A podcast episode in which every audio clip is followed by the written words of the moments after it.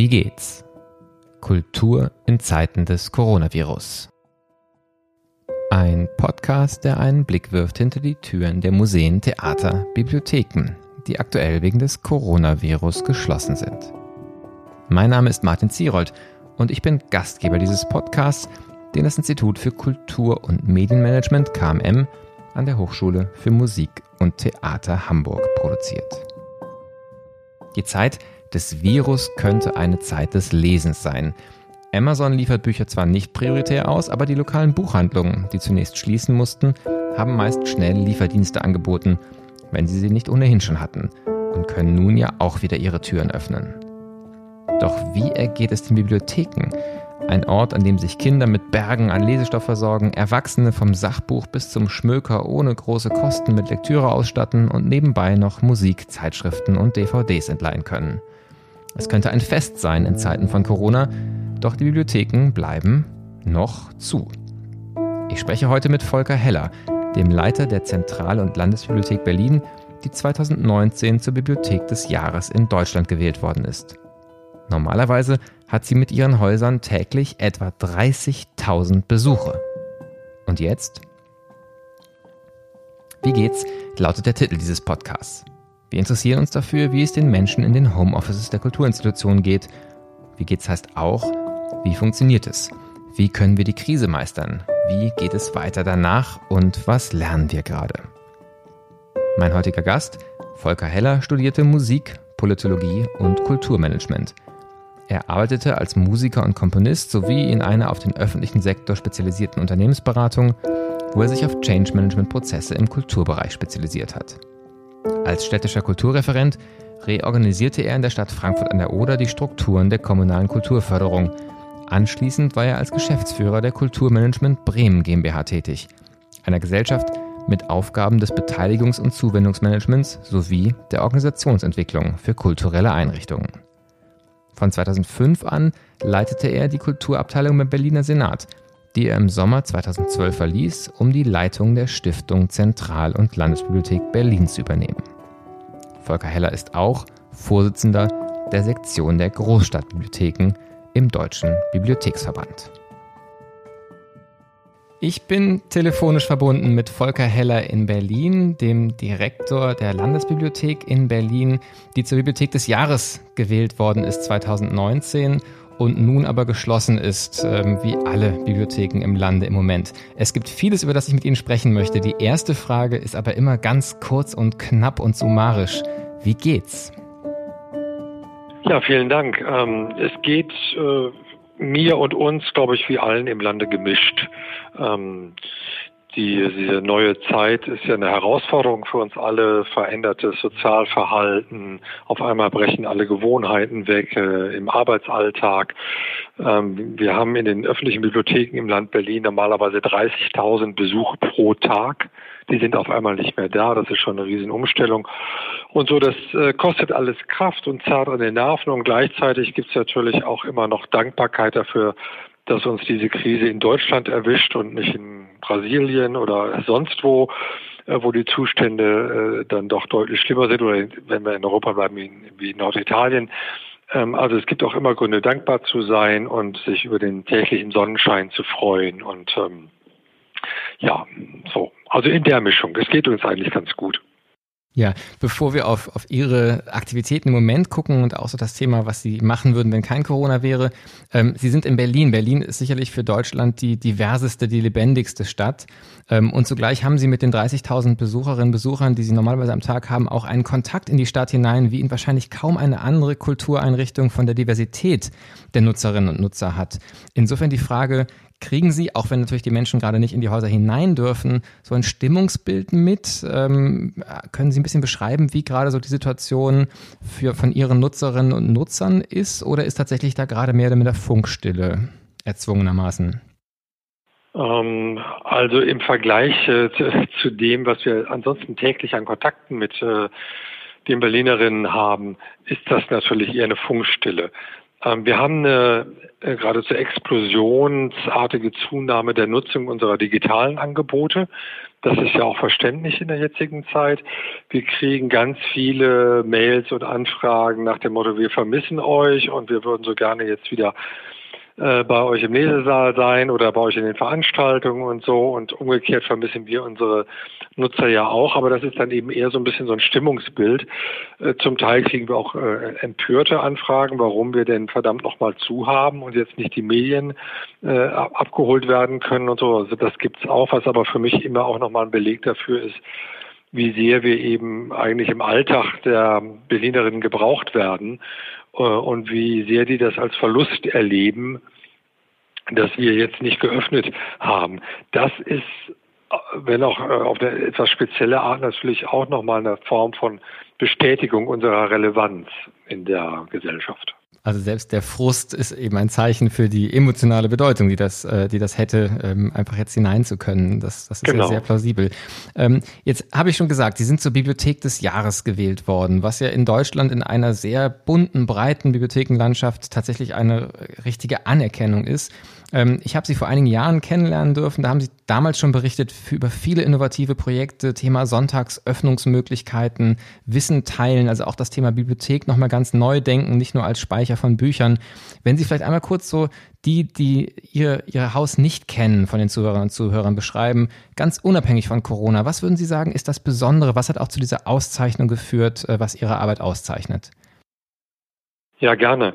Ähm, die äh, Zentrale Landesbibliothek ähm, hat im Grunde äh, zwei wesentliche Strategien gefahren ähm, für die für unsere Entwicklung und zwar immer eben getragen von der Frage, wenn sich äh, die Medientechnologie verändert, wenn sich die gesellschaftliche Zusammensetzung verändert und die Bedürfnisse, ähm, was ist was macht das aus, was uns als Bibliothek zukünftig relevant halten wird in der Gesellschaft. Und auf der einen Seite haben wir eben angefangen, ähm, im Bereich äh, des Medienwandels uns anzupassen, indem wir äh, neue digitale Angebote entwickelt haben, darunter zum Beispiel ein Filmstreaming-Portal äh, entwickelt haben für die öffentlichen Bibliotheken, was inzwischen von ganz vielen anderen Bibliotheken in Deutschland übernommen worden ist, wo man Arthouse-Filme streamen kann und äh, aber dabei nicht getrackt wird, wie eben auf anderen kommerziellen Portalen oder wo man äh, Kurzfilme schauen kann, die sonst nur auf Festivals laufen und die, mal nachts bei Arte vielleicht, die man dann aber in der Regel verpasst. Mhm. Also sehr spezielle Angebote, äh, die sehr, sehr gut laufen. Das ist so die, die, die eine Strategie gewesen. Die andere war, äh, die Bibliothek als öffentlichen Begegnungsraum zu öffnen. Also sich, wir haben uns gefragt, was macht uns eigentlich als, als Ort besonders, einzigartig? Und das ist, glaube ich, dieser barrierefrei zu betretende öffentliche Raum ohne Verzehrzwang und äh, also irgendwelche äh, äh Bezahlpflichten, ähm, die enorme Reichweite, die wir in die Stadtbevölkerung rein haben. Also ähm, ich habe ja vorhin schon gesagt, 30.000 Menschen besuchen jeden Tag in Berlin eine öffentliche Bibliothek. Es gibt keine andere Institution, die so eine äh, Reichweite in die Bevölkerung rein hat, auch qualitativ nicht. Also wenn man sich dann die Zusammensetzung anguckt, kann man wirklich sagen, hier ist die Stadt. Und das zu nutzen dann für Kommunikationszwecke, also Beteiligungs äh, äh, äh, Möglichkeiten äh, der, der Berlinerinnen, sich zu Themen einzubringen, untereinander Wissen zu tauschen, weil wir eben glauben, die Bibliothek ist ein Ort, ähm, Wissen zu vermitteln, nicht nur über Medienzugänge, sondern auch weil wir viele kluge Menschen in der Stadt haben, die die Bibliothek als Ort nutzen können, dort das, was sie bewegt, was sie können, was sie wissen, äh, mit anderen zu teilen in entsprechenden Veranstaltungsformaten. Und wir erbringen dann die Logistik dafür, stellen den Raum dafür ähm, und betreiben ein Community Management dafür. Und das sind so diese beiden strategischen Stoßrichtungen. Ähm, äh, gewesen, mit denen wir die ZRB in den letzten Jahren entwickelt haben. Und das hat sich sowohl in unseren Leistungszahlen sofort niedergeschlagen, die also sehr stark gestiegen sind, aber eben auch in der öffentlichen Wahrnehmung. Und ähm, in der Wahrnehmung, das ist ein Ort, für die Stadtbevölkerung, an dem man was Besonderes machen kann, was Besonderes erleben kann, ähm, sich auf andere Art und Weise mit anderen Menschen treffen und austauschen kann und sozusagen sich selber auch ähm, weiter entwickeln kann. Ähm, ja, und äh, dafür haben wir dann diesen Preis bekommen. Jetzt ist ja bei manchen Kultureinrichtungen oft die Sorge, je mehr ich digital mache, desto mehr verliere ich vielleicht den Kontakt mit meinem Publikum im physischen Raum. Ihr Beispiel scheint eher die gegenteilige Sprache zu sprechen, dass ich das gegenseitig beflügeln kann. Ist das ein richtiger Eindruck? Ähm, ja, also für die öffentlichen Bibliotheken würde ich das unbedingt so sagen, dass man das beides gleichzeitig machen kann. Ob es sich gegenseitig auch beflügelt, das kann ich jetzt nicht so sagen. Ich glaube, man kann es parallel betreiben. Es gibt in beiden, wenn ich das jetzt mal Geschäftsfelder nenne, in beiden Geschäftsfeldern gibt es ein Wachstumspotenzial. Also es gibt Bedürfnisse der Bevölkerung, die wir erfüllen können und die wir, wo der Bedarf auch noch weiter steigt. Und das Angebot ebenfalls im digitalen Raum nimmt dem, dem der Präsenz nichts, ähm, auch wenn es vielleicht dann vielleicht verschiedene Nutzergruppen auch sind. Mhm. Nee, tut es nicht. Das war äh, durchaus auch eine Befürchtung, die wir gehabt haben in Angesicht, äh, Anbetracht des äh, Medienwandels. Ähm, aber erstens haben wir in Deutschland ähm, im Bereich des, äh, des Lesens, also wenn es um Bücher geht, ähm, nicht so eine starke Zunahme im Digitalen gehabt in den letzten Jahren, wie das zum Beispiel im angelsächsischen Raum der Fall war. Also da ist es so, dass so mindestens 25 Prozent ähm, der, der, der Leser auf digital umgeschwenkt sind. In Deutschland sind es nur fünf Prozent. Hm. Das heißt, wir haben auch eine erstaunlich hohe Ausleihquote nach wie vor, was Printmedien angeht. Ähm, und die hält sich im Moment auch ziemlich gut. Und die Verluste, also Verluste erleben wir eher im Bereich Musik, also dass die Leute viel weniger CDs leihen und mehr auf Streaming gehen. Das ist eine Herausforderung für uns in den Musikbibliotheken. Und im Filmbereich ist es so, dass auch da erstaunlicherweise für uns jetzt in der Zentralen Landesbibliothek die Verluste im Bereich DVD-Ausleihe relativ gering sind. Möglicherweise liegt es daran, dass wir wirklich einen sehr speziellen und sehr ex äh, exquisiten äh, exquisite Filmsammlung haben, ein internationales Arthouse, was man sonst im Streaming so eigentlich kaum kriegt. Das ist jetzt auch noch eine Frage, vielleicht bevor wir dann auf die spezielle Situation aktuell mit Corona kommen. In Ihrem digitalen Bereich ähm, kommt ja so eine räumliche Begrenzung auf Berlin, vielleicht auch in, an, an eine Grenze. Ähm, Sie haben das gerade auch so schmackhaft beschrieben, die Streaming-Möglichkeiten auch, die Sie bieten, Kurzfilme, die man sonst kaum sehen kann.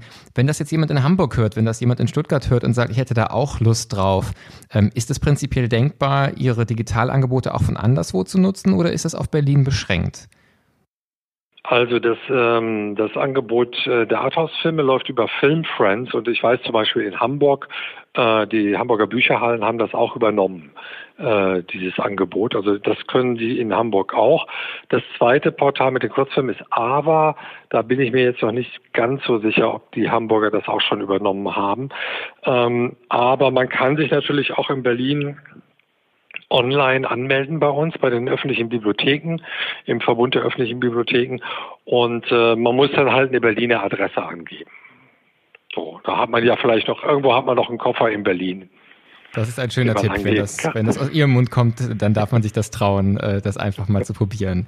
Ähm, jetzt haben Sie gerade geschildert, 30.000 Besuche pro Tag sind der Normalfall. Ähm, und von mehr oder minder einem Tag auf den anderen mussten Sie die Türen schließen.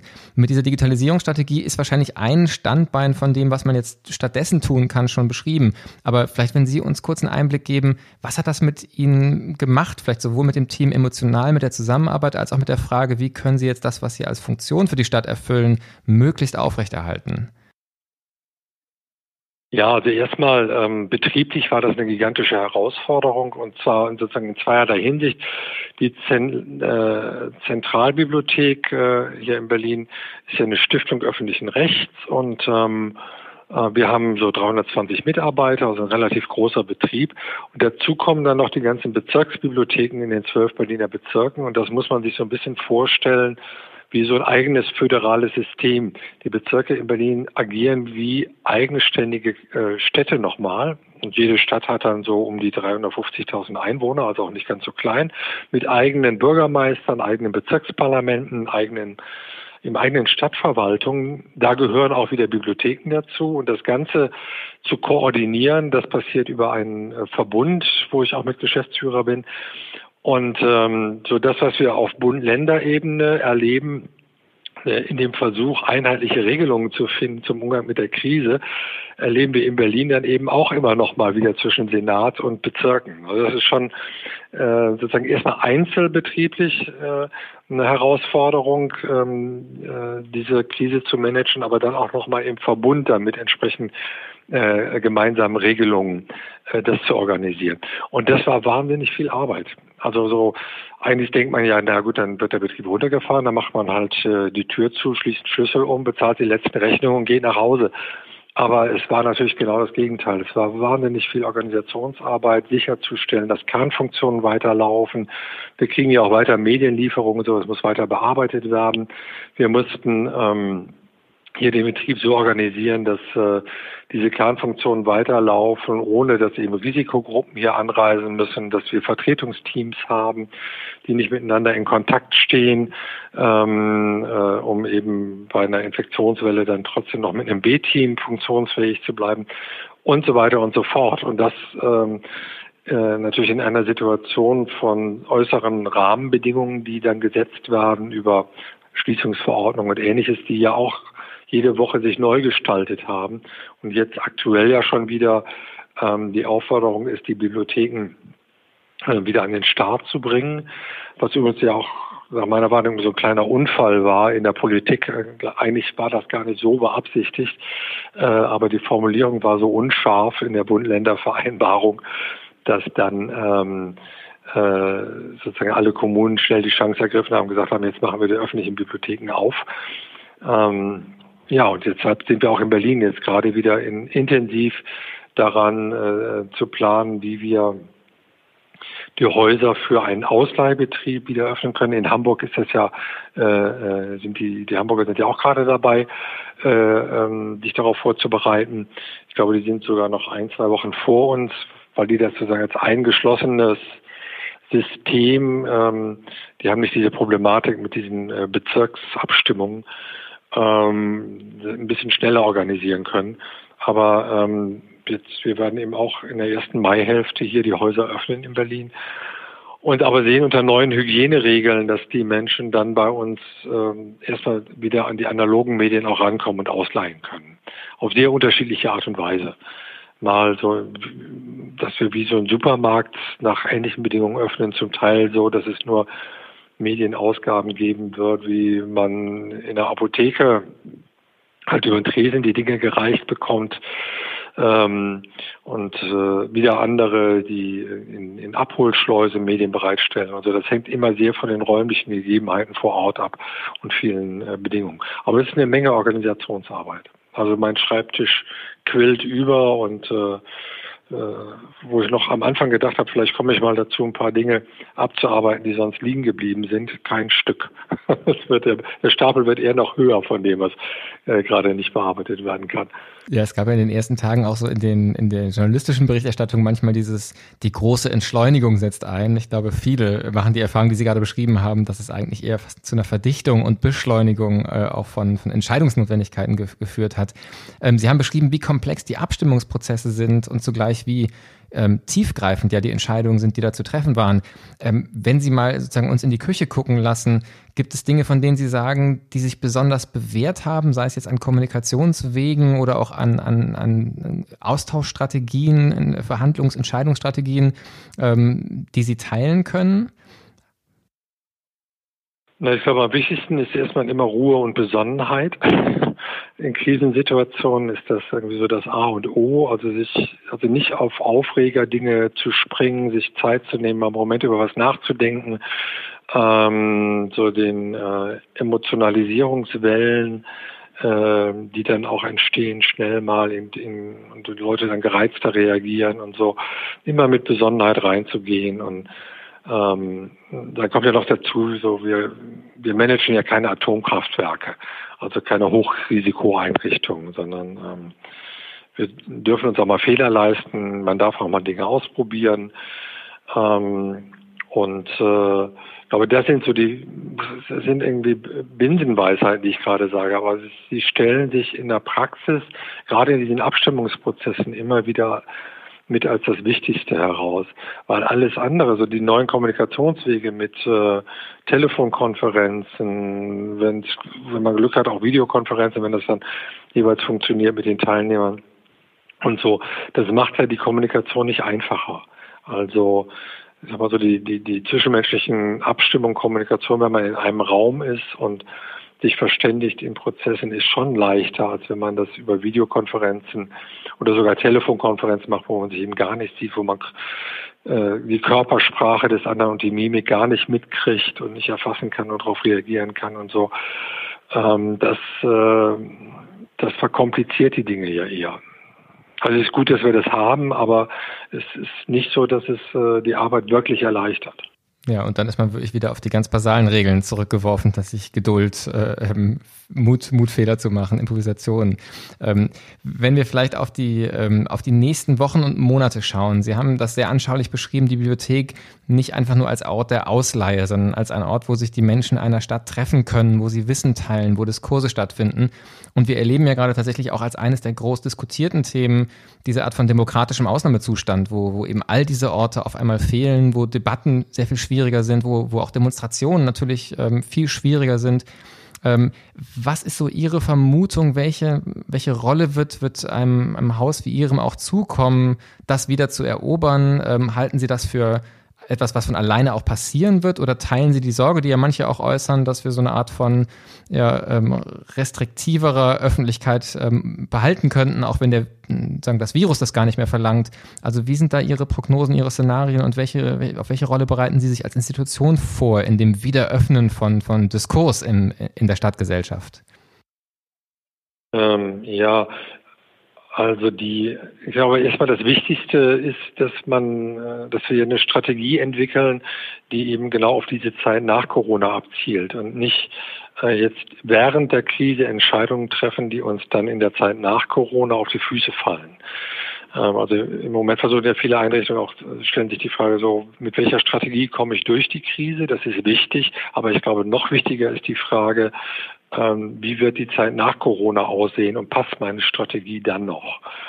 Und da, ich habe ja vorhin diese beiden Geschäftsfelder äh, äh, beschrieben, ähm, sozusagen diese die, die Bibliothek als als Austauschort von Menschen und als Diskursraum.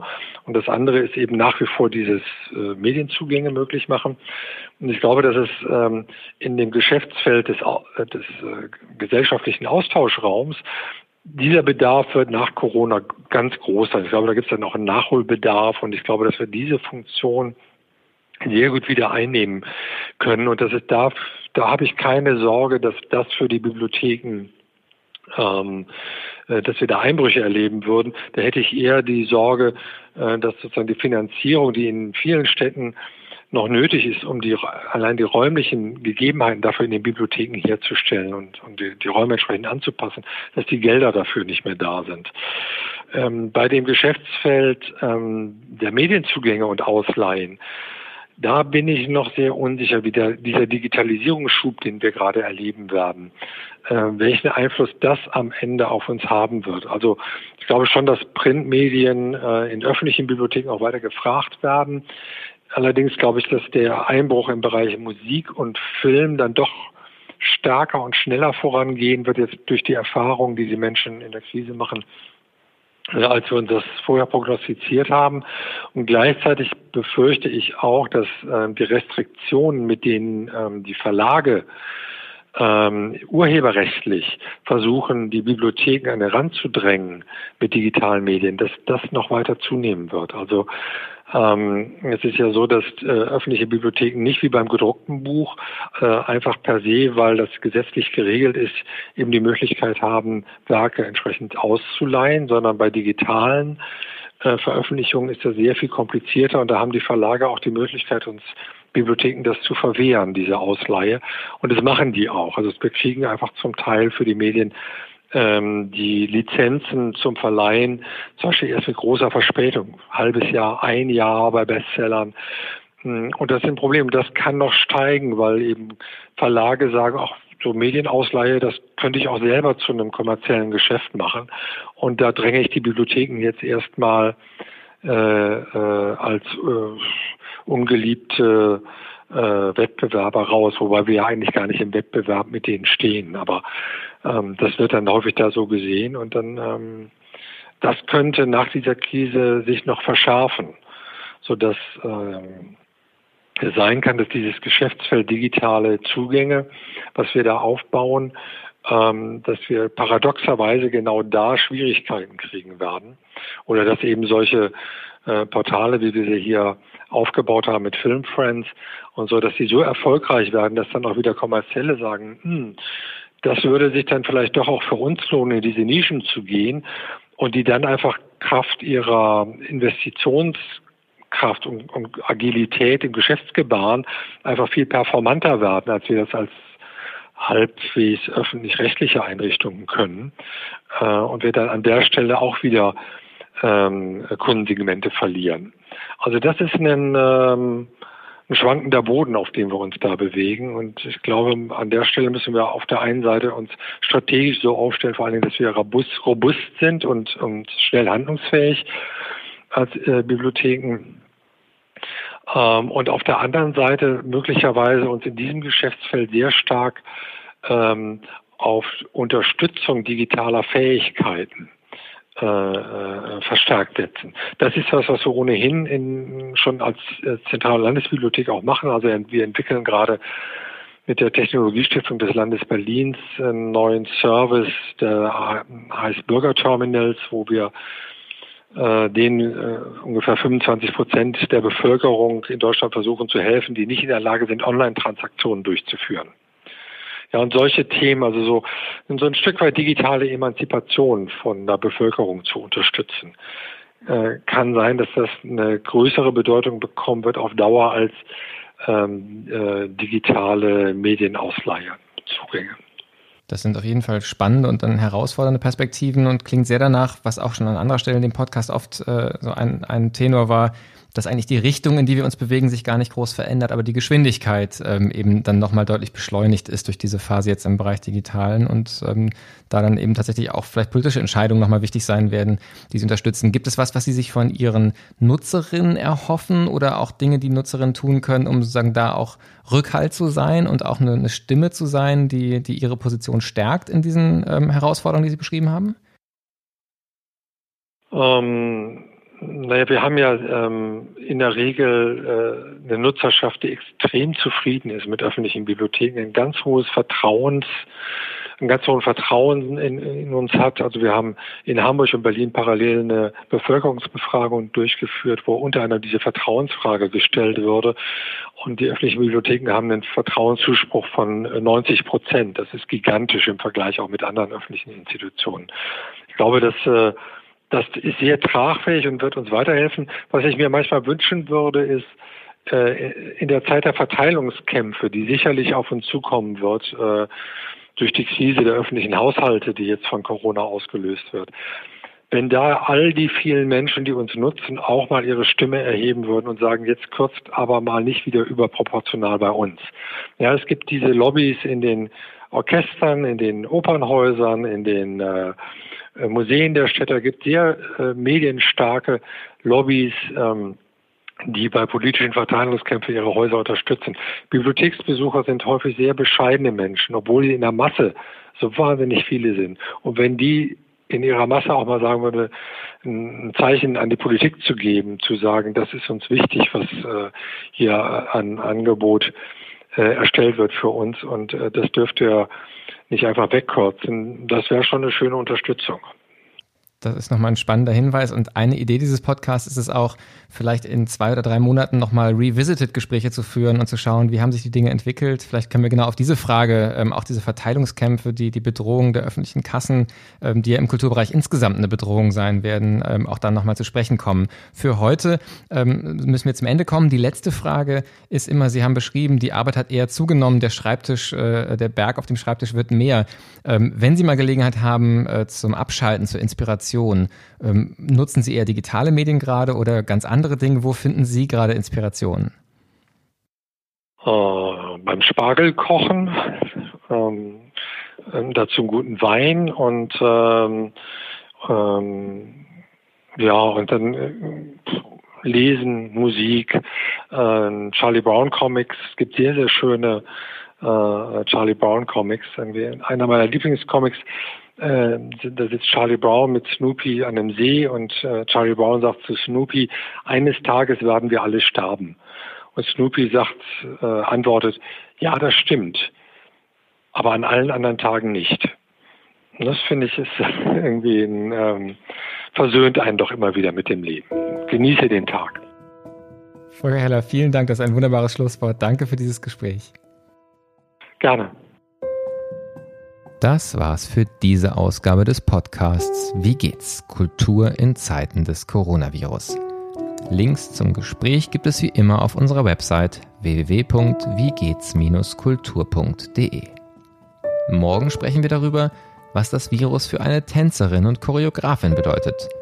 Höchste Zeit in diesem Podcast ist doch das Virus auch ein durch und durch körperliches Phänomen und vielleicht kaum eine Kunst so unmittelbar auf den Körper bezogen wie der Tanz. Ich freue mich auf die kommenden Gespräche. Bis bald. Passen Sie gut auf sich auf.